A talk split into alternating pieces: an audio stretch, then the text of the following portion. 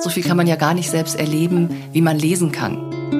Ich rate auch erst dazu zu sagen, ich versuche mit dem alten Mann was Neues, bevor ich mit dem neuen Mann das Alte wiederhole.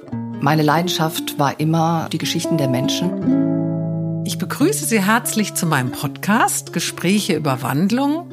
Heute spreche ich mit der Familien- und Paartherapeutin Katrein Wilms-Wöltje, die mit einer unglaublichen Gelassenheit neben ihrem Beruf ihre Patchwork-Familie mit Mann und sieben Kindern bei Laune hält. Hallo, liebe Katrein. Ich freue mich sehr, heute hier bei dir in Possenhofen sein zu dürfen und mit dir über mein Thema jenseits der Fruchtbarkeit zu sprechen. Ja, hallo Tanja, ich freue mich auch sehr.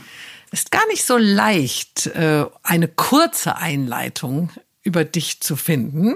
Deine Interessen, Visionen und Gedanken überschlagen sich regelrecht. Und du bist inspirierend, du bist äh, faszinierend, du bist eine spannende Frau. Aber ich versuch's dennoch mal. Am 11. Juli 65 in Gelsenkirchen geboren.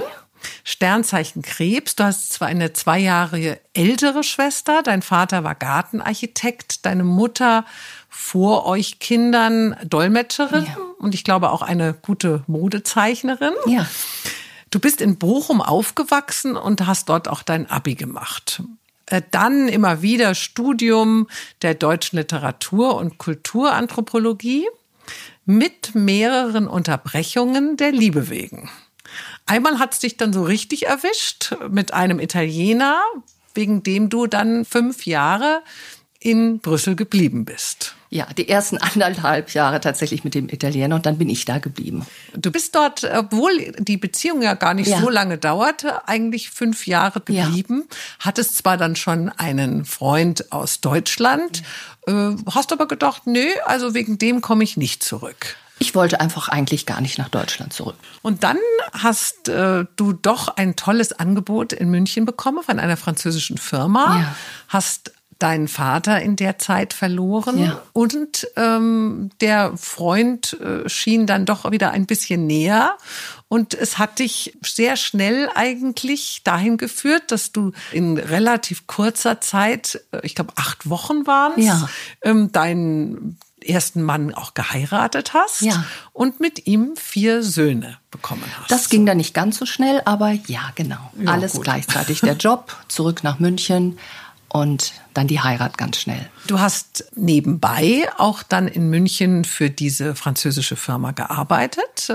Ähm ja, nicht nur nebenbei, sondern tatsächlich hauptberuflich, ja. Also während du deine Kinder auch großgezogen hast? Ja, und hast. zwar genau bis zur, äh, zur Geburt des dritten Kindes. Und dann hast du äh, aufgehört. Aber du hast ja auch später dann wieder als Geschäftsführerin für die Montessori-Schule Biberchor gearbeitet. Also du warst schon zumindest meistens eine berufstätige Mutter. Eigentlich durchgängig, denn davor habe ich auch noch ähm, geschrieben für eine Zeitung hier in München und Public Relations gemacht. Also ich war eigentlich, wie du sehr richtig sagst, die ganze Zeit berufstätig. Also alles klingt schon so sehr nach Bilderbuch und nach Powerwoman. Und jetzt lebst du hier seit neun Jahren auf der anderen Seite des Sees. Mhm. Also früher war es ja auf ja. der Ostseite, jetzt bist du auf der Westseite. Ja. In einem wunderschönen alten Haus, wo wir heute hier auch sind, mit deinem zweiten Ehemann ja. und sieben Kindern. Äh, und du hast gerade mit 54 auch eine, ja, eine Praxis aufgemacht für Familien- und Paartherapie in München. Also eigentlich schon wieder wie im Bilderbuch. Ist Wandlung für dich ein leichtes? Ähm, ich glaube, der Entschluss zur Wandlung fällt mir leicht, die Wandlung dann wirklich zu vollziehen. Das braucht ein bisschen. Und auch die Vorbereitung für meine Praxis hat ja einige Jahre in Anspruch genommen. Dann gibt es immer so Parallelitäten und dann springe ich ab und dann mache ich etwas Neues. Wie fühlst du dich eigentlich so jenseits der Fruchtbarkeit? Fühlst du dich als andere Frau? Ich glaube, ich habe mich immer unglaublich wohl gefühlt, wenn ich schwanger war und wenn ich Kinder auf die Welt gebracht habe. Und mit diesen Kindern die Zeit zu verbringen, das hat mir unglaublich viel Freude gemacht. Und es war eine, eine schöne und eine, ja, eine glückliche Geschichte. Und die ist natürlich irgendwann vorbei, aber die Kinder sind ja noch da.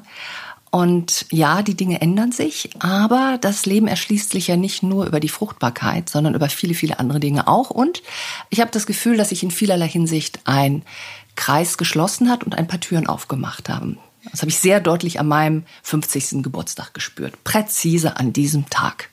Ist da irgendwas Bestimmtes vorgefallen oder? Ähm, ich hatte, wie glaube ich, viele Frauen so ein bisschen Horror vor dem Tag. Ich habe gedacht, um Gottes Willen. Also das mit der vier, da haben wir uns abgefunden. Was ist mit der fünf? Und ich wurde morgens wach und habe gedacht, siehe da, du betrittst einen großen Raum. Denn die vielen Jahre vorher durch die vergleichsweise vielen Kinder waren ja sehr eng getaktet. Eine Schwangerschaft von neun Monaten, Stillen von einem Jahr vielleicht, dann das Kinderhaus und immer alles kleine Abschnitte, die einem von außen diktiert wurden. Und plötzlich hatte ich das Gefühl, da öffnet sich ein großer Raum und ähm, da ist wirklich Platz für was Neues. Und ich war sehr, sehr, sehr gespannt. Was genau hat dich jetzt zur Paar- und Familientherapeutin geleitet? War es letztendlich deine eigene Geschichte? Ich glaube, die eigene Geschichte spielt immer eine Rolle. Die Trennung von meinem damaligen Mann habe ich als sehr, sehr schmerzhaft erlebt und ich denke, er auch. Und ich habe mir damals schon gesagt, mh, hm, das hätte ich gerne anders begleitet gehabt. Da hätte ich mich besser aufgehoben gefühlt. Und das habe ich schon viel, äh, vielfach in meinem Leben gedacht früher. Also dieser Wunsch ist ganz, ganz, ganz, ganz alt. Der ist nicht erst in den letzten Jahren entstanden, aber eben in diesen letzten Jahren habe ich auch diese Fäden dann zusammengeführt, die eigentlich schon alle in meiner Hand lagen. Also du hattest auch ein bisschen weniger Angst vor dem Scheitern. Ja, weil ich glaube, das geht immerhin mit unserem Alter einher, dass wir vieles gesehen haben. Wir haben vieles scheitern gesehen und wir haben vieles gelingen gesehen. Und meine Leidenschaft war immer die Leidenschaft für die Geschichten der Menschen und äh, das hat mich in meinem Studium begleitet, in der Kulturanthropologie, in der Literatur. Ich lese leidenschaftlich gerne. Das hat mich in der Arbeit mit Kindern und Jugendlichen begleitet und ähm, das spielt heute auch eine ganz große Rolle und insofern kommt da alles zusammen. Welchen größten Fehler machen deiner Meinung nach Paare oder Familien, wenn es kriselt? Ich glaube, wir haben alle die Tendenz, uns was vorzumachen und zu denken, hey, das wird schon. Aber tatsächlich, schlechter wird's von alleine. Und da rechtzeitig gegenzusteuern und ehrlich miteinander zu sein, ist, glaube ich, das Wichtigste. Und ich bin überzeugt davon, dass der größte Feind oder die größte Gefahr für die Liebe die Angst ist die Angst vor der Reaktion des Partners. Und letztlich ist das ja die Angst, sich nicht zu zeigen, wie man ist. Und damit kommt man nicht weit. Und ich habe die Erfahrung gemacht, dass was Paare betrifft, sie in der Regel sechs Jahre zu spät kommen. Also sie hätten sich sechs Jahre auch etwas ersparen können, wenn sie gelernt hätten, vielleicht früher diese Angst zu konfrontieren, die wir natürlich alle haben. Warst du damals bei deiner Trennung auch zu spät? Welchen Fehler hast du damals gemacht? Ach, das ist eine große Frage, über die ich auch viel nachgedacht habe. Ähm, ich glaube, für mich gilt, was für viele gilt, dass ich mich aus dem falschen Grund getrennt habe. Egal, ob das jetzt die richtige Entscheidung oder falsche, letztlich glaube ich natürlich, dass es die richtige war, aber ich bin mit meinem damaligen Mann nicht an den Punkt gekommen, dass wir uns in die Augen geschaut haben und gesagt haben, ja, so ist das. Ich verstehe dich du verstehst mich. Wir können würdigen, was wir hatten. Wir können mit etwas weitergehen gemeinsam als Eltern, aber auch als ehemaliges Paar. An dem Punkt sind wir nicht gekommen. Und ich würde es vielleicht nicht als Fehler bezeichnen, weil ich es damals nicht besser wusste. Aber heute versuche ich Paare zu begleiten, dass sie solche Fehler nicht machen, dass sie zumindest wissen, was geht in mir vor und Klarheit haben darüber, ob der Weg der gemeinsame endet oder weitergehen kann also die Eitelkeiten auch ein bisschen außen vor lassen. Weil letztendlich ist ja ein Verlassen werden, da schwingt ja immer sowas mit, du bist es nicht mehr wert, in meinem Leben zu sein. Ich glaube, verlassen werden fühlt sich an wie Sterben. Es ist ein, ein ganz archaisches, furchtbares Gefühl. Und es gehört sicher mit zu dem Schwersten, was uns widerfahren kann, verlassen zu werden. Und wir treffen da auch gleich auf unsere Urängste als Kinder. Und wie du sagst, ähm, es spielt so viel mit rein und alles tut weh. Es tut weh und es braucht Zeit und niemand kommt ungeschoren aus einer Beziehung heraus, ob er der Verlassende oder der Verlassene ist. Aber wurdest du schon mal verlassen? Ich zum Beispiel noch nie. also ich wurde ehrlich gesagt von meinem allerersten Freund verlassen, als ich glaube 14 war. Und dann nicht mehr. Und da kann man jetzt natürlich lange drüber nachdenken, was das denn wohl bedeutet oder ob es überhaupt was bedeutet. Und doch, weißt du, erinnere ich mich so gut an dieses Gefühl und an diese Ohnmacht es war eine ganz junge, kleine Verliebtheit. Das war noch nicht die ganz große, tiefe, lange Beziehung. Aber ich erinnere den Schmerz und die Ohnmacht und diese tausend Fragen, die man dann im Kopf hat und auf die einem niemand eine Antwort geben kann.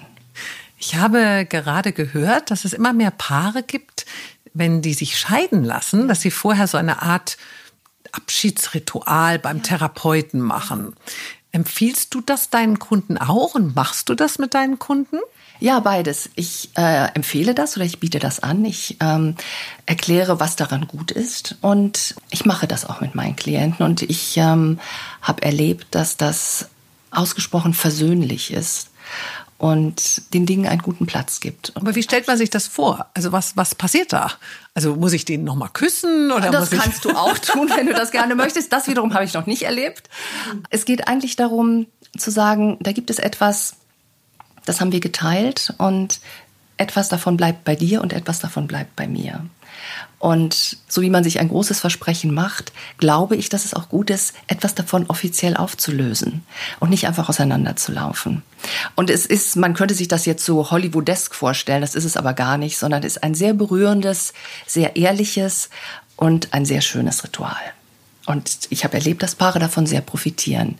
Und ehrlich gesagt hätte ich das auch gerne gemacht, aber davor, da war keine Rede von damals. Hast du dann schon mal erlebt, dass jemand, äh, also dass sich ein Paar trennen wollte und sich dann irgendwie doch nicht getrennt hat? Ja, ja, ja. Und es gibt ja auch Paare, die ähm, bleiben eigentlich nur deshalb zusammen, weil sie die Trennung aufschieben und weil sie Angst vor der Trennung haben. Und das ist ja auch sehr begründet.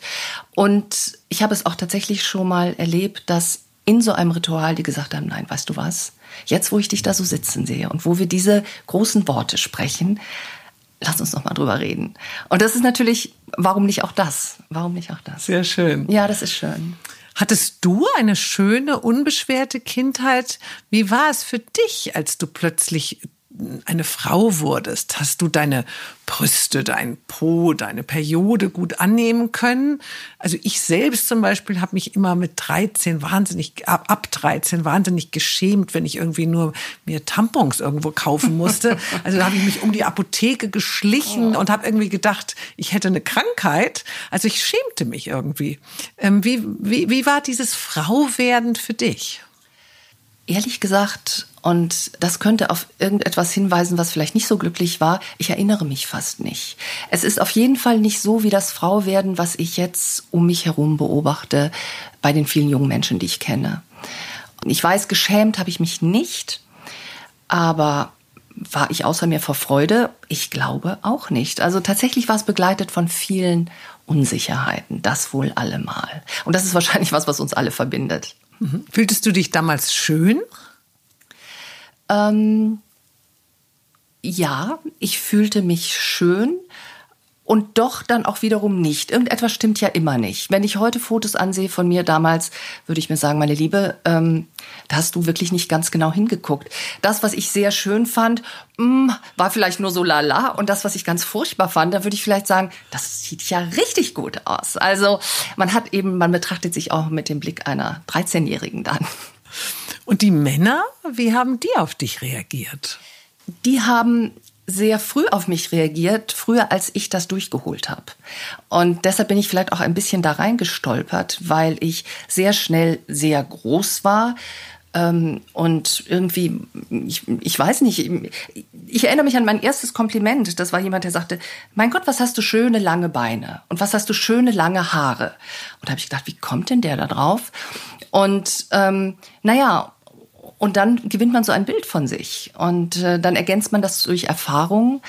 Und irgendwann kommt dann einer und da sagt man, was der da denkt, das möchte ich wirklich wissen, das zählt für mich. Wie wichtig sind diese Kindheit und Jugenderfahrungen für eine späte Partnerschaft, für eine Ehe, für eine Beziehung? Was, wie, was glaubst du als, ich sage jetzt mal Fachfrau, ja. wie wichtig sind die? Oh, sie sind unendlich wichtig. Ähm, aber ich hoffe, dass jetzt nicht werdende Eltern denken, um Gottes Willen, ich kann alles falsch machen. Sie sind unendlich wichtig und doch kann man eigentlich gar nicht so viel falsch machen als Eltern, wenn die Liebe da ist. Sie sind so wichtig, weil es unsere erste Beziehung ist. Und ähm, wir lernen, bevor wir bewusst darüber nachdenken, was es bedeutet, geliebt zu werden, was es bedeutet, Bedürfnisse zu haben, die erfüllt werden oder nicht. Und ähm, das sind die ganz, ganz, ganz frühen Vorbilder. Und ich natürlich, daran nagt man dann gegebenenfalls sein ganzes Leben lang rum. Als dein jetziger Mann und du euch ineinander verliebt haben, ja. Wart ihr ja beide verheiratet und hattet Kinder. Also ihr wart ja in festen Beziehungen. Fühltest du dich, ähm, fühltest du dich schuldig oder war das eher ein längst, ja, ein längst fälliges Aus- und Aufbrechen? Ich denke beides. Ich hatte die Beziehung zu meinem damaligen Mann beendet, aber wie so oft hat er mir das nicht geglaubt. Und etwas in mir hat das auch nicht geglaubt. Insofern beides. Da gibt es etwas, was vielleicht überfällig war und da gibt es immer auch eine Schuld, wenn man jemanden verlässt oder wenn man eine solche Entscheidung trifft. Ich denke, es ist beides. Die Kinder leiden immer, egal wie wunderbar menschlich und edel man meint, sich zu trennen. Ich habe den Vater meiner Kinder auch verlassen, als sie neun und elf Jahre alt waren und meinte lange, ich hätte sie gar nicht verletzt. Wie hast du das damals empfunden? Ähm, ich glaube nicht, dass die Kinder, im, ja, sie leiden natürlich immer, weil sie sich wünschen, dass Mama und Papa zusammen sind. Das ist überhaupt keine Frage. Und dennoch ähm, bin ich überzeugt davon, dass Kinder vor allen Dingen leiden, wenn sie in einer lieblosen Beziehungen aufwachsen. Das ist jetzt nicht meine Geschichte gewesen. Es war nicht lieblos und hoffentlich auch nicht deine Geschichte.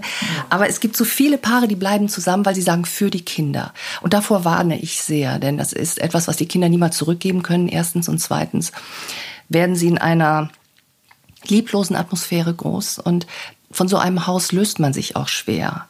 Und ich frage dann die Paare, möchten sie, dass ihre Kinder so groß werden? Und was lernen sie über die Liebe und über Verantwortung und auch über Respekt vor dem anderen? Also das Schönste ist für Kinder, wenn die Eltern sich lieben und zusammenbleiben. Das Zweitbeste, wenn sie sich friedlich trennen.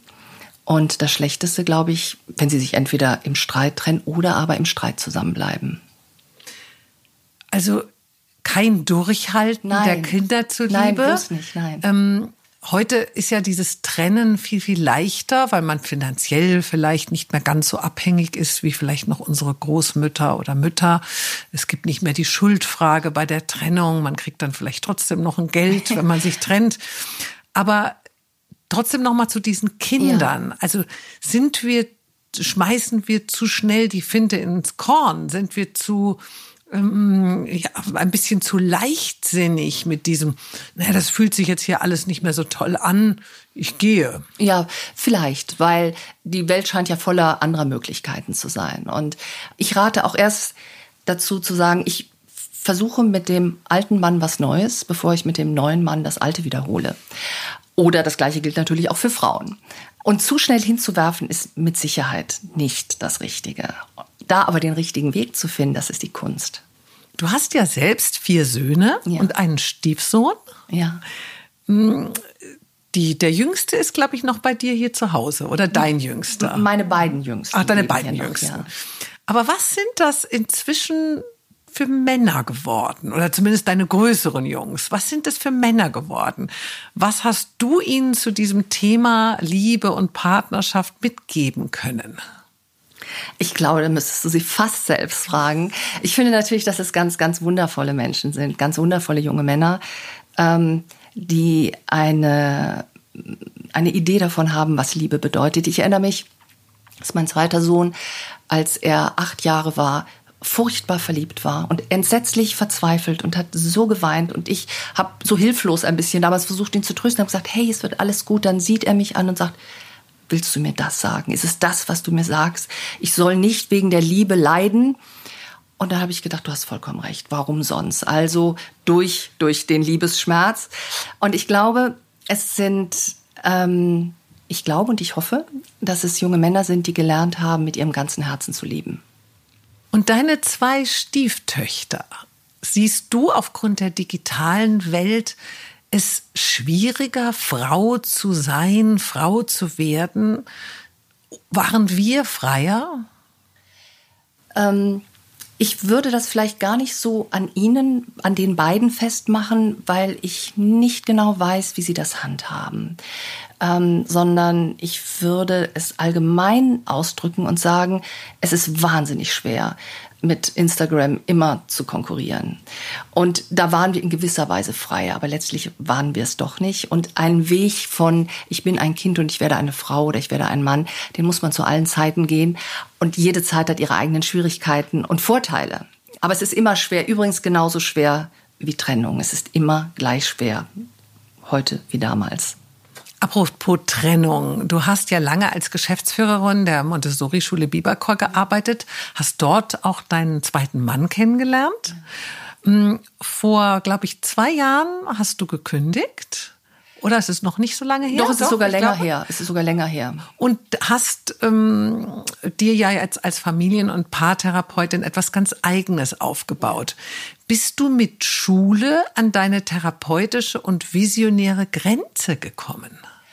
Nein, das würde ich nicht sagen, sondern die Schule hat mir ermöglicht, also was mich an der, anders, was mich an der Schule interessiert hat, war ja nicht der Stundenplan, sondern was mich interessiert hat, war Wege frei zu machen, ähm, vielleicht auch ein Stück Lebenswege zu begleiten. Ähm, ich habe schon damals viel Gespräche mit Eltern geführt, was jetzt in das Elterncoaching mündet, was ich jetzt sehr viel mache. Und es hat mich unglaublich fasziniert, mir zu überlegen, wie könnte man Schule zu einem besseren Ort machen, in dem Kinder groß werden können, frei und mit Respekt und diese Dinge. Insofern keine Grenze, sondern mehr eine weitere Tür, die aufgegangen ist und ich habe links und rechts unterm Arm das gehabt, was ich vorher auch schon dabei gehabt hatte. Das heißt, äh, Dinge zusammengeführt und in ein neues Berufsfeld getragen.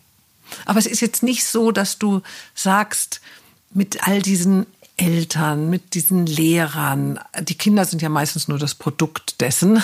Aber dass da auch irgendwo so ja fast wie so eine Schranke, so eine imaginäre ist, die, die man ja nicht hat, wenn du vielleicht deine äh, eigene Praxis haben kannst. es war weniger eine Schranke, die mich dazu bewogen hat, meinen, meinen alten Traum ähm, umzusetzen, sondern mein Wunsch, Dinge zu intensivieren. Ich wollte nicht im Namen einer Schule ein Problem lösen, sondern im Sinne des Menschen, der mir gegenüber sitzt. Und in der Schule war ich natürlich in Funktion. Und äh, in meiner jetzigen Arbeit kann ich mich wirklich voll auf den Menschen einstellen, der mir gegenüber sitzt und gemeinsam überlegen, was könnte der nächste gute Schritt sein. Ja, man hat ja wahrscheinlich auch sehr, sehr viel mehr Zeit, sehr viel mehr, äh, ja, ich glaube schon, dass diese Zeit auch wichtig ist. Man hat halt nicht dann irgendwie nur zehn Minuten. Man hat keinen Stundenplan, ja. Genau. Nochmal zurück zu der schönen Fruchtbarkeit oder Unfruchtbarkeit. Haben es äh, deiner Meinung nach Frauen wie wir jenseits der Fruchtbarkeit jetzt leichter oder vermisst du das Kokettieren und Verführen, um von den Männern befruchtet werden zu wollen? ich hatte eigentlich nie das Bedürfnis, von den Männern grundsätzlich befruchtet zu werden, sondern ich hatte da einen ganz speziell im Blick, der dann auch der Vater unserer Kinder wurde. Ähm, ob das leichter oder schwerer ist, ähm, aber diese Rolle meine ich, die weißt Rolle. du, diese, in ja. der wir ja groß werden. Aber weißt du, ich, ich kenne 20-Jährige, die kein bisschen kokett sind. Und ich kenne 80-Jährige, die dermaßen ähm, in ihrer Weiblichkeit leben und das nach vorne bringen und sagen, als erstes bin ich eine Frau und dann bin ich noch ganz viele andere, äh, habe ich noch ganz viele andere Rollen. Das heißt, ich glaube, Weiblichkeit zu leben, ist keine Frage von Alter. Sehr wohl natürlich Kinder zu kriegen. Dem sind irgendwann biologische Grenzen gesetzt. Ja. Aber nicht die Weiblichkeit. Ja, aber sehr schön, diese Trennung, wenn du die so, wenn du das nicht so in einem Topf siehst. Nein, das sehe ich ganz so gar nicht in einem Topf. Weil es ist ja oft so, wenn du, sag mal, bei der Gynäkologin bist und die sagt, so, jetzt ist vorbei, ja, dass man als Frau ja oft der Meinung ist, so, jetzt ist halt alles in mir fast tot. Ja, das ist natürlich ein furchtbarer Gedanke und ähm, den teile ich natürlich keineswegs. Und ähm, ich kenne ja nun auch viele Frauen, für die das eine immense Befreiung ist, weil sie sagen, jetzt muss ich keine Angst mehr vor Schwangerschaft haben. Denn seien wir ehrlich, es gibt auch Frauen, die Angst vor Schwangerschaft haben. Und auch das ist ja dann vorbei. Und ähm, das heißt, die alte Regel, wenn eine Tür sich schließt, öffnet sich eine neue, ist, glaube ich, hier umso mehr am Platz. Aber provokant gesagt sind wir doch eigentlich auf der Welt und von der Natur erschaffen worden, ähm, um eben Leben in die Welt zu setzen, um, um, um fruchtbar zu sein. Also Auch. Verhütungsmittel Auch. haben ja, gibt ja noch nicht gar nicht so die lange. Gibt's noch nicht so lange, ja. Und jetzt, wenn das so vorbei ist und äh, wenn, sagen wir mal, der Sex mit den Unfruchtbaren sich ja eigentlich gar nicht mehr lohnt. Ach Gott. Nein, aber ich meine ja. jetzt, um, es führt ja, ja. nicht mehr zu dem, wo, wo, was die Natur sich dabei gedacht hat. Mhm. Warum dann so oft oder warum sieht man auf Instagram, äh, im Fernsehen und so weiter und natürlich auch im Freundeskreis dann doch so oft dieses Vortäuschen? Also wir färben uns die Haare, wir machen vielleicht sogar Botox, wir erneuern uns die Brüste. Äh, müssten wir das Ganze auch irgendwann mal sein lassen? Auch ich finde, das ist wirklich jeder Frau selbst überlassen. Ähm, was, glaube ich, ähm, schwierig ist, sind, ist der Umgang damit. Also wenn ich der Meinung bin, ich fühle mich wohler, wenn ich ordentlich Botox im Gesicht habe, dann kann ich das ja unbedingt machen. Wenn ich aber all meinen Freundinnen erzähle, nein, nein, das ist Yoga und viel trinken, dann ist das ein bisschen gemein, weil es lässt die anderen buchstäblich alt aussehen. Und ähm, es klingt dann so, als hätte man einfach nicht genug Mineralwasser getrunken. Natürlich kann man sich in den Spiegel, im Spiegel ansehen und sagen, dich habe ich anders in Erinnerung. Was ich dann draus mache, äh, ist, glaube ich, ähm, sehr, sehr persönlich. Aber zu, zurück zu der Fruchtbarkeit. Wenn wir nur Sex hätten, um Kinder zu bekommen, dann wäre das eine einigermaßen freudlose Veranstaltung. Äh, ich habe übrigens ganz selten Männer erlebt, die Sex haben, nur um sich fortzupflanzen. Selten. Darum könnte eigentlich die Fruchtbarkeit oder Unfruchtbarkeit der Frauen gar nicht so eine große Rolle spielen. Ja, es ist ja vielleicht auch eher das, das im Unterbewusstsein. Also der Trieb an sich ist ja, äh, ich glaube, die Ursache eher äh, dafür, dass ich diese Lust empfinde, dass ich das, äh, also ich glaube, da hat die Natur schon was sehr Magisches angestellt. Ja, ja, und doch ähm, hören wir nicht mit einem wie ein Schalter umlegen auf. Ähm, unsere Sexualität zu leben, wenn wir aufhören, Kinder zu bekommen. Es gibt auch viele Frauen, die bekommen keine Kinder. Was ist mit denen?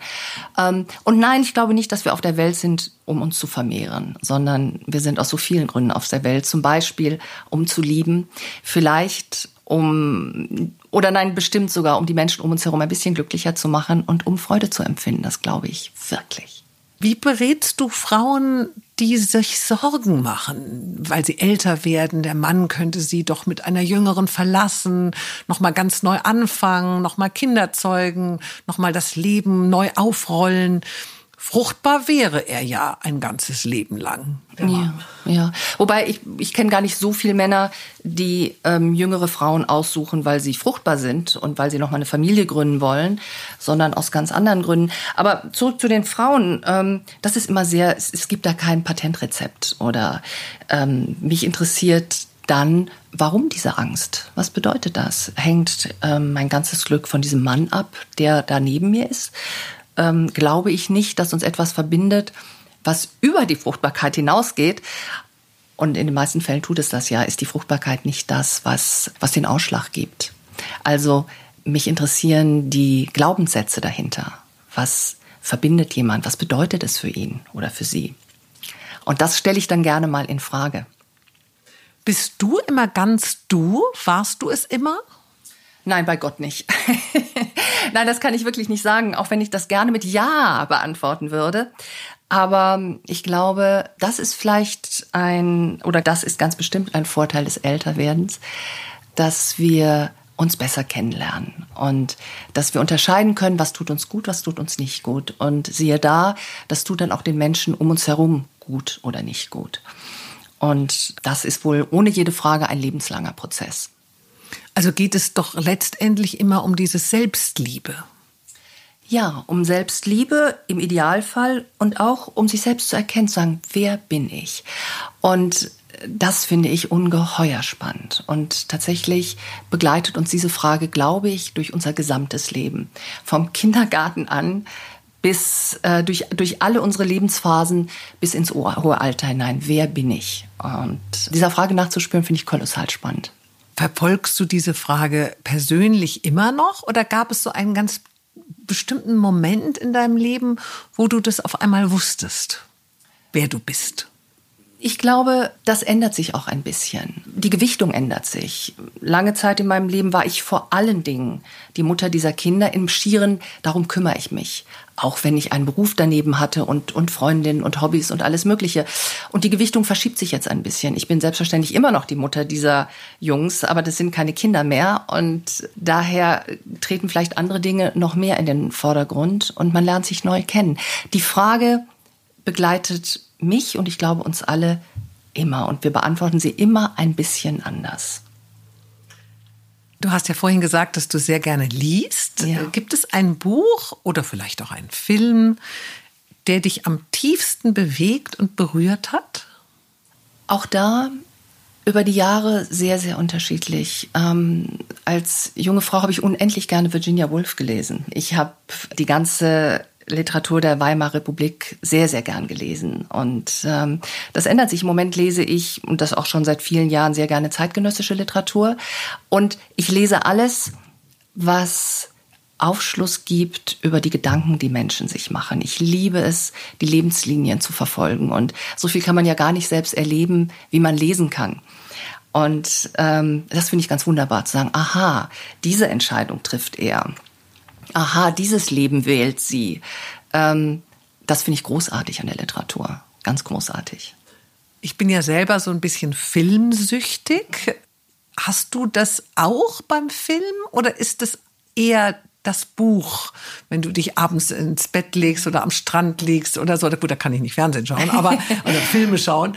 Aber äh, ist äh, also die, diese Magie des Films äh, ist nie so stark gewesen wie die Magie des Buches. Nicht ganz so stark. Tatsächlich habe ich Kino erst mit meinem jetzigen Mann kennengelernt. Und äh, als er mich ins Kino einlud, fand ich das erst sehr seltsam. Er hätte mich genauso gut auf eine Bowlingbahn einladen können. Ich fand das sehr eigenartig.